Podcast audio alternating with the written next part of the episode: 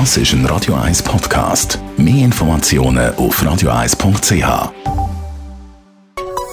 Der Konsumententipp auf Radio 1 präsentiert von comparis.ch, einem führenden Schweizer Internetvergleichsdienst. comparis.ch die meisten von uns haben das definitiv schon mal erlebt. Man steht unter der Dusche am Morgen und aus der Leitung kommt nur kaltes Wasser raus. Man startet also mit einer kalten Dusche im Tag. Es gibt Angenehmeres.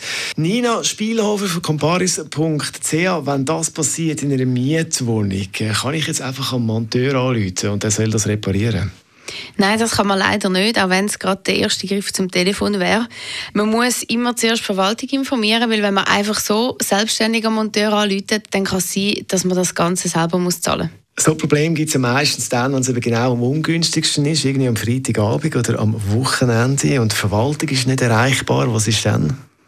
Ja, in so einem Fall muss man natürlich nicht das ganze Wochenende ohne Warmwasser auskommen, kalt duschen, sondern zuerst mal schauen, gibt es eine Notfallnummer, äh, hat es vielleicht einen Hauswart, der erreichbar ist und wenn das wirklich nicht der Fall ist, dann darf man selbstständig an einen Monteur anrufen und muss das dann auch nicht selber zahlen.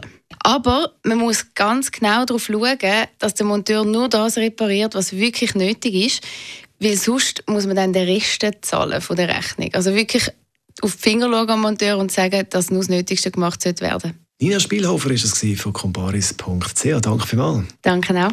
Radio 1 Das ist ein Radio 1 Podcast. Mehr Informationen auf radio1.ch.